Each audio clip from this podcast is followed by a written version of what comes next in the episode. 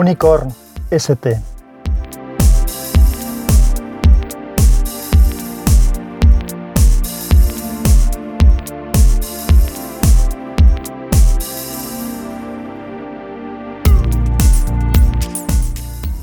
Hola, soy Sansa y este es el capítulo 27 de Unicorn.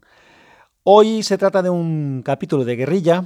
Ya sabéis que llamo capítulos de guerrilla a los que hago sin guion. Eh, aquí te pillo, aquí te mato. Y además es un capítulo un poco raro y me voy a explicar. El capítulo, o sea, lo que es el contenido del mismo, ya lo tengo grabado. Pero lo he grabado pensando en ponerlo en el otro podcast que tengo, que es Ya te digo. Que por cierto, Sabéis que en las notas de todos los episodios están los enlaces tanto con mi otro podcast, que es ya te digo, como con la página web, como los métodos de contacto, y también el feed de sospechosos habituales, que es la red a la que pertenecen mis dos podcasts y los podcasts de otros compañeros y que os recomiendo. Os digo esto porque me gustaría que la gente que escuchéis aquí Unicorn, saber si, si, estáis, si escucháis también, ya te digo, y todo está hilado con lo que os voy a contar ahora, ¿vale? Entonces, o bien por Twitter, ya sabéis, en arroba o por el grupo de Telegram de Unicorn, o por el correo electrónico, o como queráis, ya sabéis que todos los datos de contacto los tenéis en las notas del podcast, os pediría que me comentarais si escucháis los dos podcasts o no. Y voy al hilo. He grabado un audio pensando en ponerlo en Ya Te Digo. Lo que pasa es que lo que comento en ese audio está relacionado con un capítulo de Unicorn, en concreto está relacionado con el capítulo 22 en el que hablaba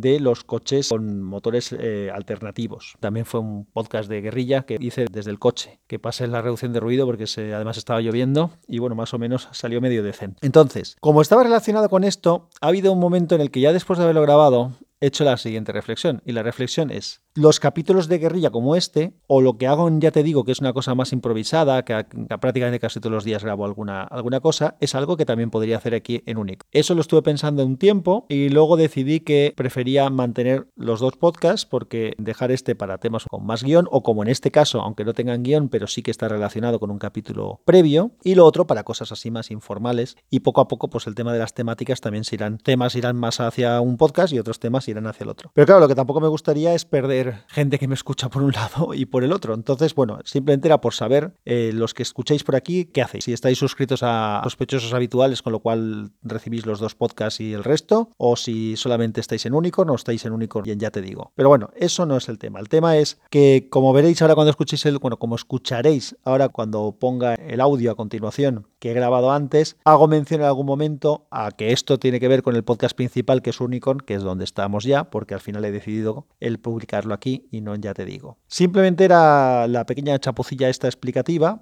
que son los gajes de tener dos podcasts y que a veces pues no sabes muy bien dónde meter las cosas. Y nada más, de hecho podía haber quitado la introducción y punto, pero como en algún momento hago mención durante el cuerpo del audio, hago mención a Unicorn y tal, y que en el otro podcast y no sé qué, y el otro podcast es justamente este, pues tampoco tenía mucho sentido. También estoy hoy con la voz así un poco tomada, me estoy constipando, me he tomado hace un ratito un, frenador para ver si mejoro. Y eh, os tengo que contar varias cosas. Eh, ya dije, ya te digo, lo he estado comentando recientemente, que estoy en busca del tiempo perdido, me cuesta mucho encontrar tiempo para liquidar un par de cosas que tengo que hacer de, algunos guiones para aquí, para Unicorn. Además os tengo que contar cómo quedó la historia de, bueno, ya lo conté, ya te digo, cómo quedó la historia de la búsqueda del teléfono, que al final el que ganó fue el Galaxy Note 8, que es el teléfono que estoy utilizando ahora mismo, con el que estoy grabando esto además. Y os contaré pues qué me parece, porque ya lo he usado pues desde la segunda semana de mayo más o menos, entonces ya llevamos un tiempo con él, estoy muy contento y os contaré pues un poquito los pros, los contras, qué me parece bien, qué me parece mal, qué cosas no me parecen mal y a mucha gente le ha parecido mal de este teléfono y demás. Y nada más, os voy a dejar con el audio que os he comentado. Y bueno, pues nada,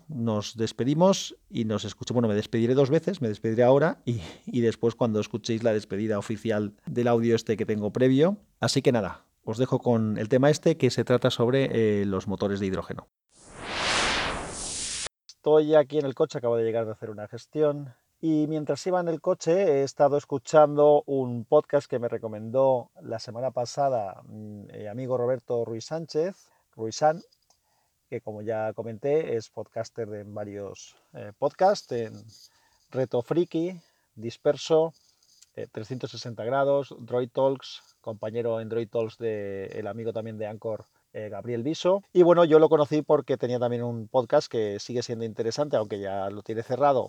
Bueno, y ahora que ya he hablado de Roberto, Roberto me habló de un podcast que está en la red AV Podcast, a la que pertenecen los podcasts con los, en los que él colabora. Y ese podcast es un podcast sobre automoción. Entonces él me lo recomendó porque, como sabéis, yo es uno de los temas de los que de vez en cuando hablo. Este podcast eh, se llama Mecánica Pod, Pondré el feed en las notas del programa por si tenéis interés. Y he estado escuchando un capítulo en el que hablaban de el hidrógeno. Yo en el capítulo, os voy a decir qué capítulo es, en un capítulo de, de Unicorn ST, hablaba en el capítulo 22 hablé sobre vehículos eléctricos y motores alternativos. Después, en el capítulo 23, Juan, Luis Chulilla, que es compañero mío de WinTablet, pues me pasó un audio en el que opinaba y grababa cosas sobre este tema también y entonces, pues bueno, aproveché lo que él me había mandado para hacer un capítulo nuevo. Y una de las cosas de las que, de las que hablé yo bastante eran los vehículos con que aprovechan el hidrógeno como combustible. Tanto los vehículos de combustión interna que utilizan el hidrógeno como combustible, que es una opción en la que tampoco no se ha avanzado demasiado, como también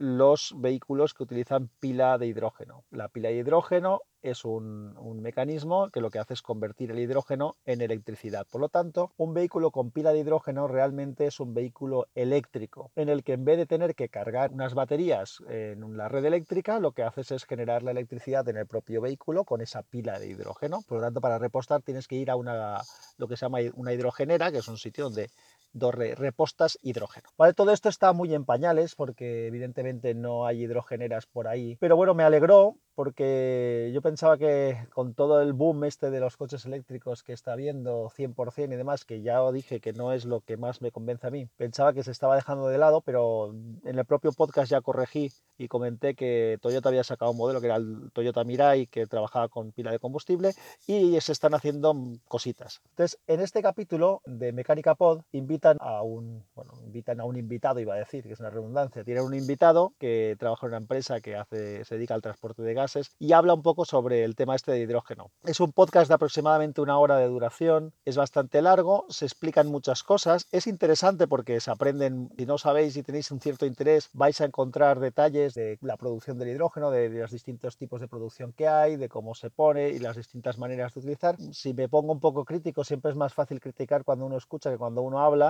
Luego cuando yo me escucho a mí mismo también me critico. Creo que ha faltado un poquito de didáctica, un poquito de ritmo, es un poco largo, pero es muy interesante, merece la pena. Hay una parte en la que habla de una solución que es de las más interesantes que hay y que yo creo que yo también hablé de, eso, que es el hacer híbridos mixtos, es decir, las tecnologías no tienen por qué ser excluyentes, en eso era una de las cosas que más insistí yo en mi podcast, y una de las posibilidades es cualquier vehículo con pila de hidrógeno va a ser, como he comentado, un vehículo eléctrico, y además ese vehículo eléctrico podría ser enchufable, es lo que también se está llamando ahora los híbridos enchufables, es decir, eso es muy práctico. ¿Por qué? Porque tú tienes una fuente de combustible que es independiente de la red eléctrica y que te permite funcionar con el vehículo eléctrico de motor eléctrico, eso con un híbrido normal puede ser un motor de gasolina o un motor de gasoil o un motor eh, de gas, que decía yo que también podría ser muy interesante, más el motor eléctrico. Pero en el caso de la pila combustible, como el motor principal es el eléctrico y no hay otro motor, lo que hay es un sistema de generación de la electricidad alternativo. Es decir, nosotros tenemos unas baterías y tenemos la pila combustible. Entonces, si tenemos un híbrido de este tipo, nos va a permitir el generar la energía eléctrica con la pila combustible o utilizar la de la batería. Bueno, pues cuando explican esto en el podcast, yo creo que se hacen un poco lío y entonces habla de que lo que hace el, vehículo es tirar de la pila combustible, es decir, va, utilizando la pila combustible continuamente y cuando se acaba el hidrógeno, entonces empieza a tirar del eléctrico, dicen. Y eso está mal dicho. Del eléctrico está tirando siempre, porque el único motor que tiene el coche es un motor eléctrico. Lo que hace el vehículo es eh, aprovechar la energía de la pila combustible y cuando se acaba la energía de la pila combustible pasa a utilizar la batería que está 100% cargada, porque no se ha descargado, porque hasta ese momento se ha estado aprovechando la pila combustible. O se podía hacer al revés, pero lo más eficiente es hacerlo de esa manera.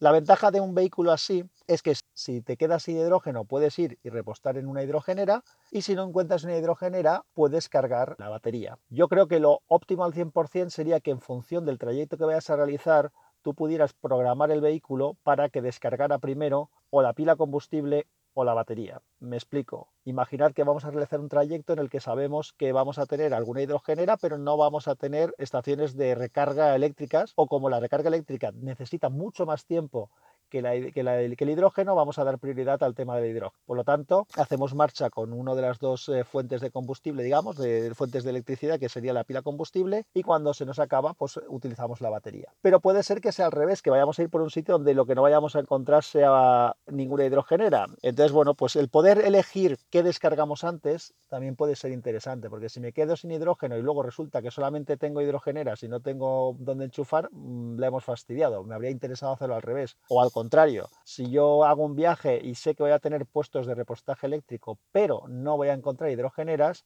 pues lo que me va a interesar es tirar primero del hidrógeno y luego de la batería eléctrica y cuando se me acabe la batería eléctrica sé que la voy a poder recargar porque voy a tener algún punto de recarga. A lo mejor no descarto eh, completar en otro capítulo de Unicorn con más detalles eh, temas de estos de los motores alternativos, de cómo funcionan o abundar un poquito más en este tema.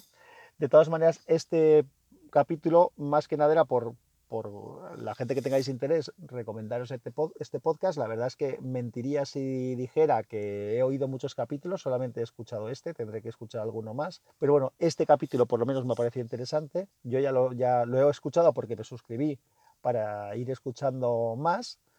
Así que bueno, pues bueno, iré viendo si los otros tienen interés, al igual que lo ha tenido para mí este capítulo del hidrógeno. Nada más por mi parte, nos eh, escuchamos en breve, que la fuerza os acompañe.